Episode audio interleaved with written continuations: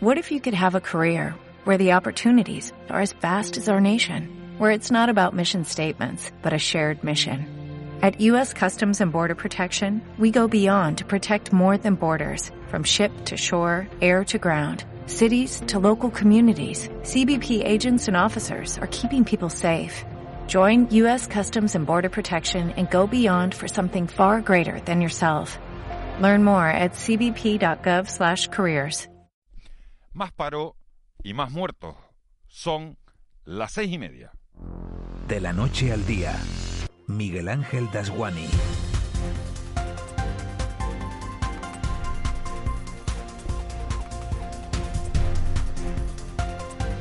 ¿Qué tal? Muy buenos días. Este miércoles amanecemos con la mala noticia de que vuelve a subir el paro en Canarias, pero con la esperanza de que las promesas de las multinacionales farmacéuticas se cumplan y nos quede un día menos para esa deseada inmunidad de grupo. Lo peor, como digo, de estas últimas 24 horas es que España ha vuelto a batir récord de muertes desde la primera ola, con 724 solo ayer. Es malo también que tres de esos fallecidos por COVID hayan sido en estas islas y que en medio de todo eso se dispare la cifra de desempleados en nuestro archipiélago. El número de parados alcanzó ayer la barrera de los 280.000, a los que hay que sumar otros 84.300 en ERTE. 4 millones de parados en el conjunto de toda España. Cifras muy difíciles de manejar en una economía como la nuestra, tan dependiente del exterior y con media Europa encerrada aún a cal y canto por culpa de la pandemia. Tan cierto es que la situación tiende a estabilizarse como que se han superado los 103 millones de contagios en todo el mundo, que solo en Andalucía, fíjense, murieron 106 personas en las últimas 24 horas y que España ya no limita al norte con Francia y al oeste con Portugal, sino al norte con un país al que solo se puede entrar con PCR negativa y al oeste con una frontera que solo pueden cruzar camiones de mercancías. En las tres horas de radio que comenzamos en este instante vamos a analizar los datos del paro con Gustavo Santana, viceconsejero de Empleo del Gobierno de Canarias y ex secretario general de la UGT. Buscaremos la opinión de los empresarios de la hostelería, bares, cafeterías y restaurantes para que su presidente, Fermín Sánchez, nos cuente de primera mano cómo está siendo su día a día y averiguaremos si la construcción puede ser ese motor que tire del resto de sectores y sea capaz de generar puestos de trabajo. Si se hacen las cosas bien, dijo hace unos días Oscar Izquierdo, el presidente de FEPECO, con el que vamos a hablar hoy, podrían generarse hasta 28.000 puestos de trabajo. Les recomiendo que no se pierdan nuestro tiempo de desayuno porque lo vamos a compartir con el magistrado Arcadio Díaz Tejera, juez de control de los centros de acogida temporal para migrantes de la provincia de Las Palmas. Una de las personas que sin duda mejor nos puede explicar qué es lo que está ocurriendo. A las 9, Noemí Galván repasará en cuatro minutos la actualidad del día y en el espacio que cada miércoles le dedicamos a la salud, nos vamos a centrar hoy en la vista, porque con esto del teletrabajo se han disparado también las consultas a los oftalmólogos. El doctor Andrés Blasco nos va a dar algunas claves para que nuestros ojos no sufran. Sobre las 9 y cuarto, 9 y 20, repaso la actualidad de la jornada y en clave de humor con Raúl García, el abuelo, Roque y Marita. Tres horas de radio en directo, muy pegadita a la actualidad para hacer este trayecto que tanto nos gusta. De la noche al día. Empezamos. De la noche al día, Miguel Ángel Dasguani. 6 y 33 vamos a conocer las noticias que marcan la actualidad de este miércoles 3 de febrero. Caja 7 te ofrece los titulares del día. Eva García, muy buenos días. Muy buenos días, Miguel Ángel. La verdad es que ve uno las cifras y se le ponen los pelos de punta otra vez cuando parece que íbamos mejor. Se dispara la cifra de muertos, cifra récord de fallecidos en España por COVID-19. La mayor cifra diaria que sufre España de fallecidos desde el mes de abril. Hablamos de 724 nuevas muertes. El Ministerio de Sanidad ha comunicado algo más de 29.000 contagios. Aquí en Canarias se han registrado 213 casos de COVID en las últimas horas y hay que lamentar tres fallecidos. Gran Canaria suma 123 contagios, le sigue Tenerife con 45 positivos, Lanzarote con 32, Fuerteventura 6, El Hierro 5 y La Palma dos nuevos casos. El coronavirus reconocido como enfermedad profesional. El Consejo de Ministros ha aprobado el reconocimiento de la COVID-19 como enfermedad profesional para los sanitarios que se han contagiado.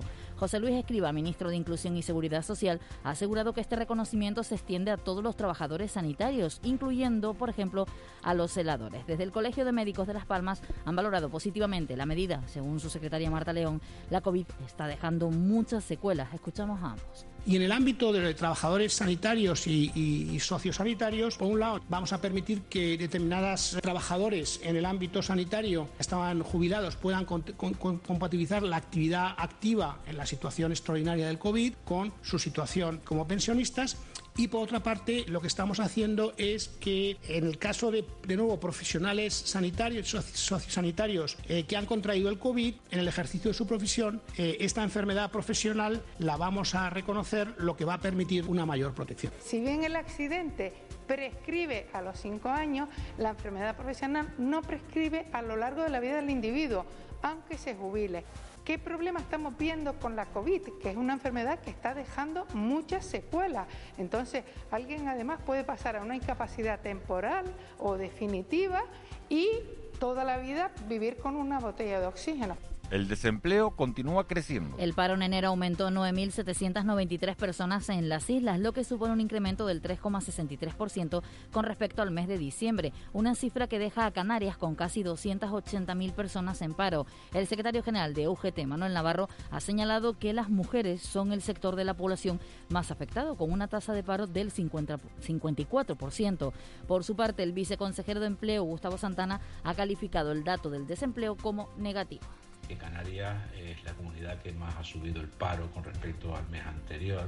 Eh, el aumento de los parados en Canarias ha, obtenido mayor representación todos los sectores económicos con gran protagonismo en los pilares que sustentan la economía, que en este caso es el sector turístico. Como un dato malo, porque Canarias se viene a demostrar ya a medida que la crisis va durando eh, en el tiempo, que eh, siendo una comunidad autónoma cuyo peso específico, el sector servicio y el sector turístico, eh, viviendo el mayor daño sobre el aumento del paro y la caída del empleo, pues Canarias es una de las comunidades autónomas que más afectada está. El defensor del pueblo pide la libre circulación a los solicitantes de asilo. Y lo ha hecho conjuntamente con la Comisión Española de Ayuda al Refugiado, el CEAR. Han reclamado a Interior que permita la libre circulación de solicitantes de asilo desde Canarias, Ceuta y Melilla a la península, tal y como estableció el Tribunal Supremo.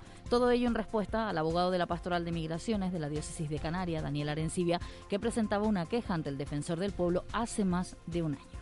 yo creo que lo que es importante es que eh, desde el Ministerio de Interior se revise el criterio, como dice el defensor del pueblo, de utilizar como política migratoria eh, el confinamiento territorial. Porque eso es lo que viene a ser al final, es dejarnos en una especie de prisión a personas que están detenidas con personas que no lo están. Y la convivencia entre libres y presos eh, es un experimento complicado. Es un experimento complicado que genera angustia, genera tensión en algunas de las, de las personas que se encuentran en esa situación.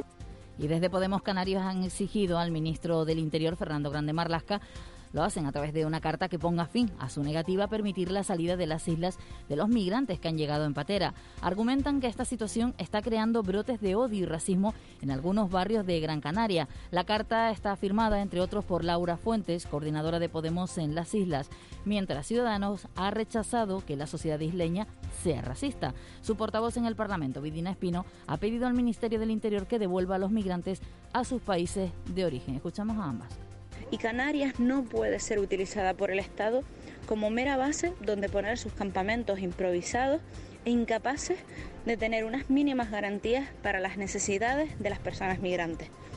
El ministro del Interior es la autoridad pública que puede y debe dar una solución urgente a esta situación insostenible. Importante cantidad de personas que no estaban ahí, que ahora están y que no, además que no, no tienen ningún tipo de ocupación y todo eso está causando pues un gran malestar pues no solo a los vecinos sino también incluso a los propios inmigrantes que, que no quieren estar ahí que quieren continuar con su viaje ya sea a la península al resto de Europa o lo que también debería ser el Ministerio del Interior pues trabajar en la repatriación de esas personas a sus países de origen restricciones de vuelos a Brasil y Sudáfrica. El Consejo de Ministros ha aprobado una nueva moratoria de nueve meses para el pago de hipotecas y préstamos al consumo. Además, ha restringido los vuelos con Brasil y Sudáfrica para hacer frente a las nuevas variantes del coronavirus. Esta medida entrará en vigor mañana y permanecerá al menos durante 14 días. Lo ha anunciado María Jesús Montero, la ministra de Hacienda y portavoz del Gobierno. Solo se podrán realizar vuelos a España ocupados por ciudadanos españoles o andorranos, así como residentes de esos países, a pasajeros en tránsito de eh, zona o de un país no Schengen, con escala que sea inferior a 24 horas, pero sin abandonar el tránsito del aeropuerto español. La medida va a entrar en vigor desde las 9 de la mañana de este 3 de febrero y se va a extender hasta las 9 horas en concreto del día 17 de, de febrero. Semana Santa. La Semana Santa dependerá del avance de la pandemia. Los hoteleros han manifestado que están preparados para abrir sus establecimientos ante la llegada de turistas, no solo extranjeros. La ocupación actual en plena campaña de invierno es del 20% cuando lo habitual es de un 70%. Jorge Marichal, presidente de Azotel, espera que las aperturas puedan producirse. También el Gobierno central ha manifestado la dificultad de una movilidad en el territorio y de hacerse sería bajo criterios epidemiológicos. Escuchamos a Jorge Marichal por Azotel y a María Jesús Montero, ministra portavoz tenemos el, deber de estar preparados para en cuanto haya algún eh, mínimo atijo de poder recuperar, empezar a abrir nuestros negocios, porque nosotros también lo que queremos es trabajar. Sin duda, el hito de Semana Santa está ahí, habrán productos eh, diferenciados, no, no todo tiene que ser turismo internacional. Es difícil que pueda haber una movilidad normalizada durante ese periodo. Es difícil que exista una libre circulación de personas en el tránsito aéreo en el tránsito del turismo y, por supuesto, estaremos muy vigilantes a que la movilidad nacional también se rija por criterios exclusivamente epidemiológicos. El carnaval vive en tu corazón. Es el eslogan con el que el Ayuntamiento de Las Palmas de Gran Canaria quiere mantener el espíritu carnavalero y la actividad de los grupos y empresas que se dedican al carnaval. El alcalde de la ciudad, Augusto Hidalgo, ha resaltado las distintas acciones que se van a realizar y el director artístico del carnaval, Israel Reyes, dirigirá dos programas de televisión que se emitirán los días 15 y 16, perdón, 15 y 26 de febrero, donde los espectadores elegirán el motivo del próximo carnaval. El carnaval está más vivo que nunca, como verán, va a seguir vivo en nuestro corazón y va a tener eventos y acciones que no van a ser con público, evidentemente. Vamos a retratar los 45 años que se celebran este año desde que la Isleta y Manolo García recuperaron ese permiso para salir a la calle. Vamos a plantear tres posibles temas para el carnaval del 2022 y será la audiencia, los espectadores, los carnavaleros que nos vean, los ciudadanos, los que podrán votar y participar activamente porque será en directo. Salir de casa con la sonrisa puesta hoy. ¿Quieres vivir la vida en plan fácil? Descubre un mundo de ventajas entrando en cajasiete.com barra en plan fácil y da el salto a Caja 7. Salta conmigo, digo salta, salta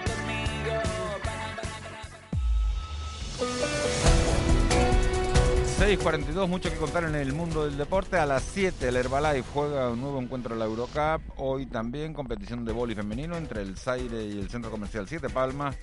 Y ya han llegado los nuevos fichajes del Tenerife y de la Unión Deportiva Las Palmas. Moisés Rodríguez, buenos días. ¿Qué tal? Eh, buenos días, eh, Miguel Ángel. La Unión Deportiva Las Palmas presenta la mañana de hoy al que ha sido el fichaje bomba en el mercado de invierno en la segunda división, el gran canario José Rodríguez, que va a vivir su segunda etapa en el conjunto amarillo. También eh, regresaba el cuadro Gran Canario en esta ventana de fichajes el delantero Rafa Mujica, quien asegura que cumple un sueño. Con la ilusión al máximo, creo que, voy a cumplir un sueño que, desde, desde, que era pequeño, desde que empecé a jugar al fútbol y, con ocho años, nueve firmé por Las Palmas, mi sueño era jugar en el primer equipo de Las Palmas y, y por suerte voy a cumplir ese sueño en cuanto al Club Deportivo Tenerife, ya están en la isla las últimas dos incorporaciones del conjunto blanquiazul, el extremo Germán Varela, cedido por el Atlético de Madrid, y el guardameta Jonander Serantes, quien habla sobre los objetivos que se marca en esta nueva etapa. Así que hay que exigirse al máximo y, bueno, eh, luchar y sobre todo tener ambición y ilusión. No abandonamos el fútbol porque hoy se disputan eh, dos encuentros más de cuartos de final de la Copa del Rey. El Villarreal del Gran Canario Jeremy Pino se mide al Levante en el Ciudad de Valencia a partir de las 6 de la tarde. Y a las 8 el Barça del tinerfeño Pedri González juegan los Cármenes frente al Granada. Baloncesto, el Herbalife Gran Canaria se juega a partir de las 7 de la tarde en el Principado de Andorra. Sus opciones de seguir adelante en la Eurocup. A los de Porfi Fisac solo les vale la victoria ante el Moraván. Esto no lo tomamos como eh, la última opción que tenemos es ir a jugar allí a Andorra y, no nos vamos a entregar. No nos vamos a entregar porque nos queda ahora mismo un partido. No pensamos que nos quedan tres y es lo único que vamos a pensar. El eh, Lenovo Tenerife, por su parte, ya conoce a sus rivales en el top 16 en la Basketball Champions League, en la que los aurinegros se enfrentarán a San Pablo Burgos, al eh, Riga Letón y al Ligokea de Bosnia. Esta segunda fase arranca los días 2 y 3 de marzo. En voleibol, hoy tenemos derby en la Superliga Femenina, se recupera de la jornada 16 el encuentro entre el Saire Gran Canaria y el Centro Comercial y de Ocio Siete Palmas. El choque se disputa a las 4 y media de la tarde en el Centro Insular de los Deportes. Y en tenis, eh, tenemos que desear suerte hoy al teldense David Vega y a Carlos Taberner, que debutan en el Challenger de Altalía en eh, Turquía ante el ucraniano Molchanov y el kazajo Nedos Yesov.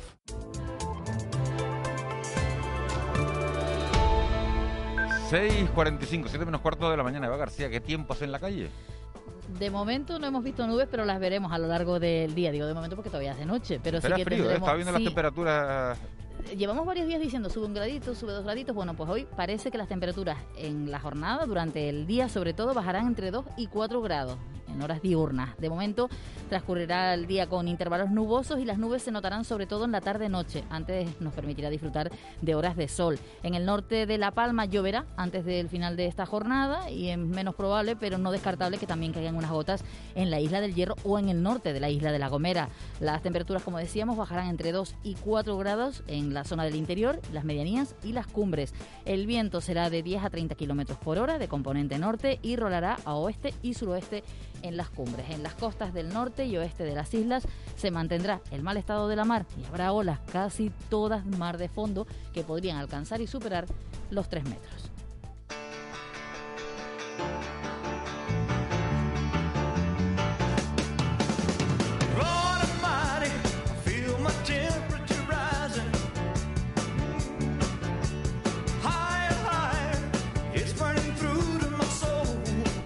6.46. Elvis Presley, Marlene Menezes, buenos días para buenos empezar. días, buenos días. sí, Vaya, ni- sí. vaya nivel, ¿no? Hombre, el rey tendría que venir algún día, ¿no? Habíamos puesto al Rey León, pero el Rey del Rock no. El rey del rock todavía no. Y nos vamos hasta el año 1972. Vamos a cambiar la década de los 80 y con este temazo, además del Burning Love, que ha sido tan eh, reproducido y tan cantado por otros artistas, pero nadie como el rey. Tú que, que controlas mucho de música, eh, ¿es el mejor músico de todos los tiempos? No, ¿No? ¿Cuál ¿Con cuál te quedas tú? hay tantos que sería incapaz de decir uno. Eh, Elvis marcó una época, pero no es el mejor. O sea, de cada década hay muy buenos artistas, afortunadamente, en el mundo y de todas las, de todos los tipos de música. Él era buen artista, eh, creo que se mostraba muy bien encima del escenario. No sé si tú lo has llegado a ver, era buena, buen actor. Además tenía aquella cosa, ese sex appeal que lo hizo pues lanzarse y volver loca a medio mundo. Sí, porque ahora hablamos del movimiento Claro. reggaetón y eso, pero este hombre en el Claro, este hombre movía la- también la las pelvis. caderas como las movía, pero... Movía la pelvis, dicen. Sí, sí, eso era una cosa espectacular, se le rompía. ¿Quién movía más la pelvis, Michael Jackson o, Elvis Elvis? Elvis, Elvis. Michael Jackson Era era, rollo, plano, no sí. movía la cadera, ¿no? ¿Se acuerdan cuando, cuando vino a Canarias? Que no, no movía la cadera, ¿no? Era Elvis es el que se rompía la cadera. Lo que pasa es que también es verdad que Michael Jackson movía un dedo y ya era como la locura. La ¿no? locura, claro, claro, claro. Bueno, Es que tampoco componía las canciones, o sea, era, las interpretaba muy bien, pero tampoco era compositor. Tenía muy buen equipo detrás. Bueno, los que sí componen en las portadas de sus periódicos son los directores de, cada periódico de estas islas. ¿Y qué han compuesto hoy? ¿Qué, portadas tenemos? Pues hoy tenemos eh, la disputa entre la policía y la Guardia Civil por el control de fronteras, es lo que centra el titular del periódico La Provincia. Además, GC ya está en Canarias y en concreto en la Unión Deportiva y ya luce su camiseta. Canarias es la región donde más crece el paro por la pandemia. En Diario de Avisos, las islas con 280.000 parados sufre la peor cara de la crisis.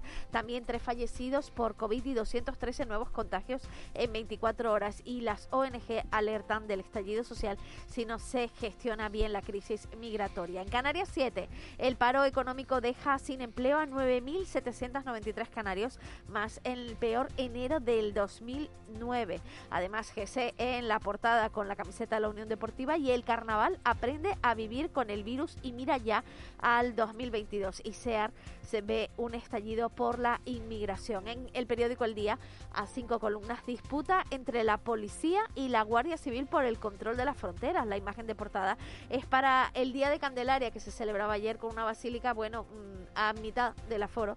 Y la renuncia de Pedro Ramos abre la vía al Senado a Santiago Pérez. Daría la condición de aforado al concejal lagunero en caso de que prospere la investigación por el caso Reparos anunciada por el fiscal jefe. Bueno, pues ya lo ven, las portadas con la atención puesta en dos frentes. Por un lado, la subida del paro, peor dato desde enero de 2009, lo pone Canarias 7, lo lleva Canarias 7 a su primera página.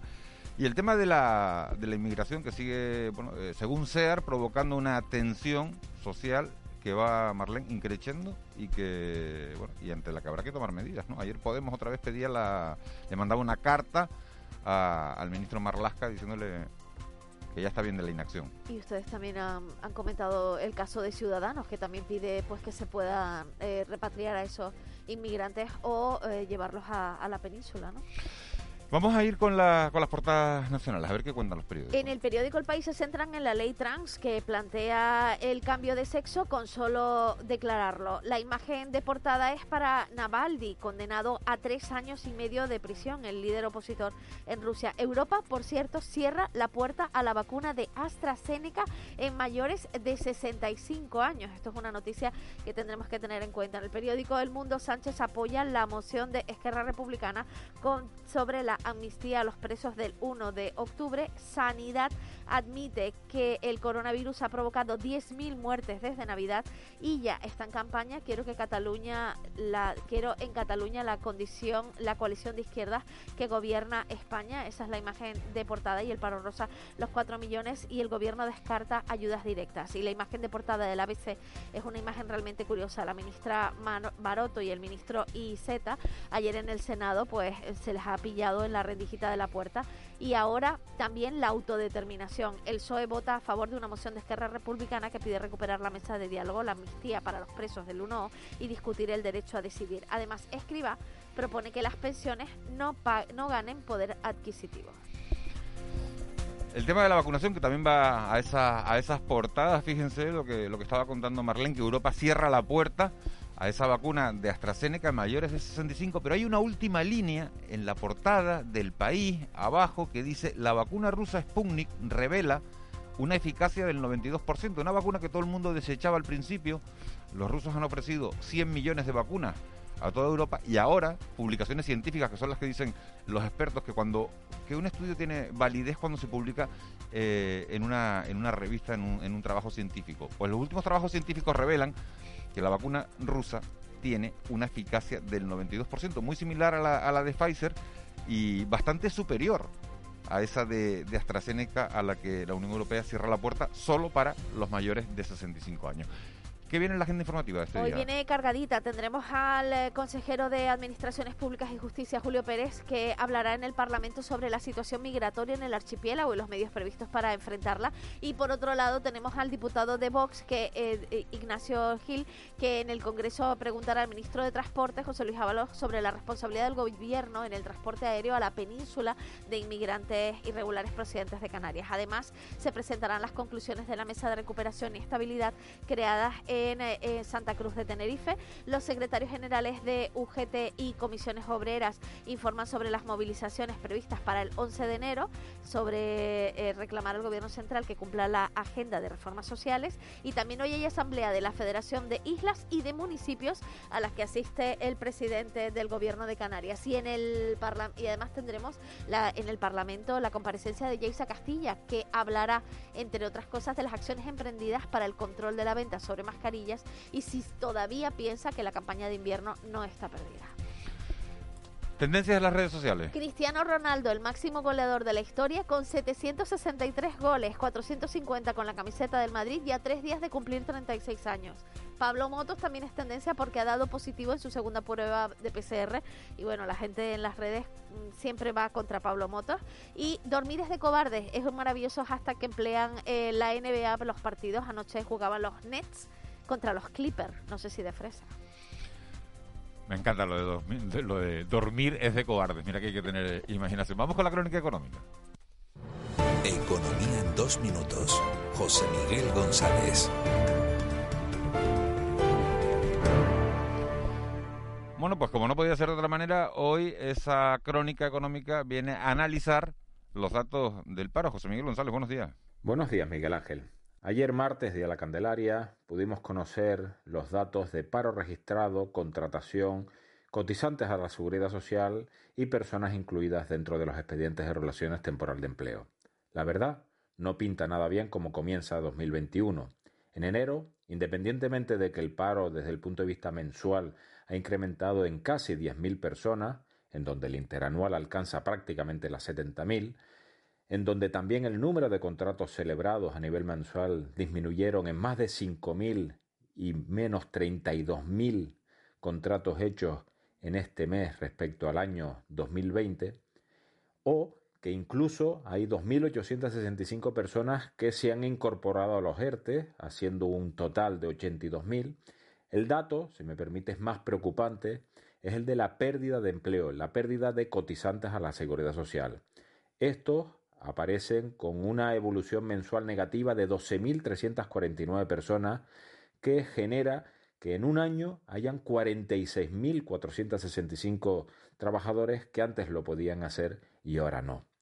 Con este dato probablemente vayamos a tener que coexistir hasta que no se alcance una inmunidad colectiva. De ahí que la solución a la economía procede de una solución sanitaria, porque hemos podido aprender que desde el punto de vista económico, desde que hay pequeñas ventanas de recuperación sanitaria, enseguida la estructura económica logra remontar el vuelo.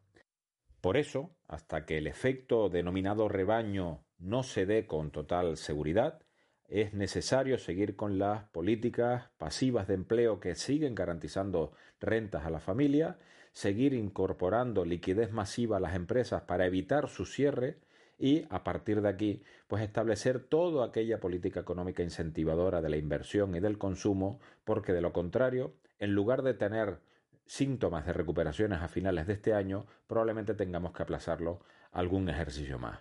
Buenos días y feliz miércoles. Con C de Cultura. C Castro. Este año se entregan en Canarias los premios Quirino de Animación Iberoamericana y el Museo de Bellas Artes en Tenerife acoge una muestra con algunos de los artistas más importantes del archipiélago. C. Castro, muy buenos días. Buenos días, Miguel Ángel. Artistas consagrados del siglo XX recuperan la Sala Negra del Museo de Bellas Artes de Santa Cruz de Tenerife. Sus obras se hacen presentes en una sala de algo más de 100 metros cuadrados y que vuelve a latir.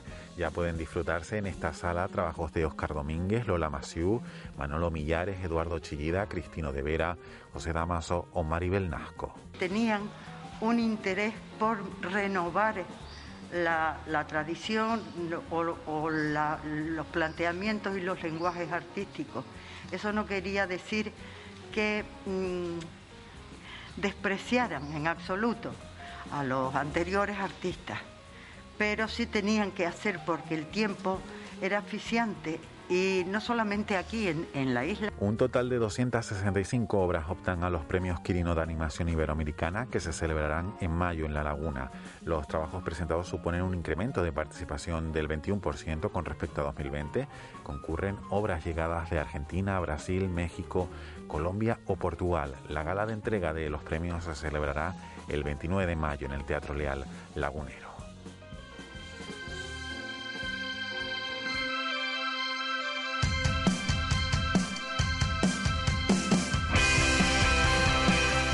Un cuadro de Botticelli alcanza los 76 millones de euros en una subasta. Joven sujetando un medallón era uno de los tres cuadros de Botticelli que permanecían en manos privadas. El cuadro, pese a sus más de cinco siglos de vida, 540 años, se encuentra en muy buenas condiciones.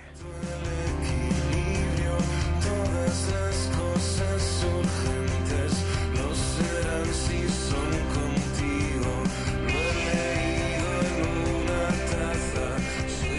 6.58, Marlene, miércoles 3 de febrero, Día Mundial de, De la zanahoria.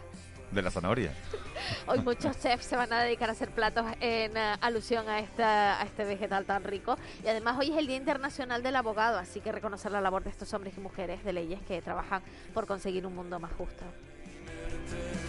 Unos más que otros, ¿no? Porque hay abogados de todo tipo. Por todas partes. Efemérides. En 1898 había una gran tensión eh, creada en Cuba entre España y Estados Unidos por el punto con el punto culminante de la voladura del Maine. Por esa razón llegaron al puerto de La Luz eh, y de Las Palmas en Gran Canaria el acorazado Vizcaya. El día 15 de este mismo mes llegaría el Oquendo para garantizar la seguridad de todos los canarios. Hoy celebramos, entre otros, el cumpleaños de Amal Clooney, la esposa de George Clooney, de Sara Carbonero, la periodista esposa además de- del portero de Iker Casillas y por supuesto de María Jiménez. Pues no quiero hacerte daño, solo sé que no te Chiquita crack la María Jiménez. Vaya vida. espectacular, es una tía, pero vamos, espectacular. Una mujer pasional, ¿no? De, con carácter. Y se nota en su música, ese carácter y esa pasión. Se quedó vacía y sola, desahuciada en el olvido y después de luchar contra la muerte.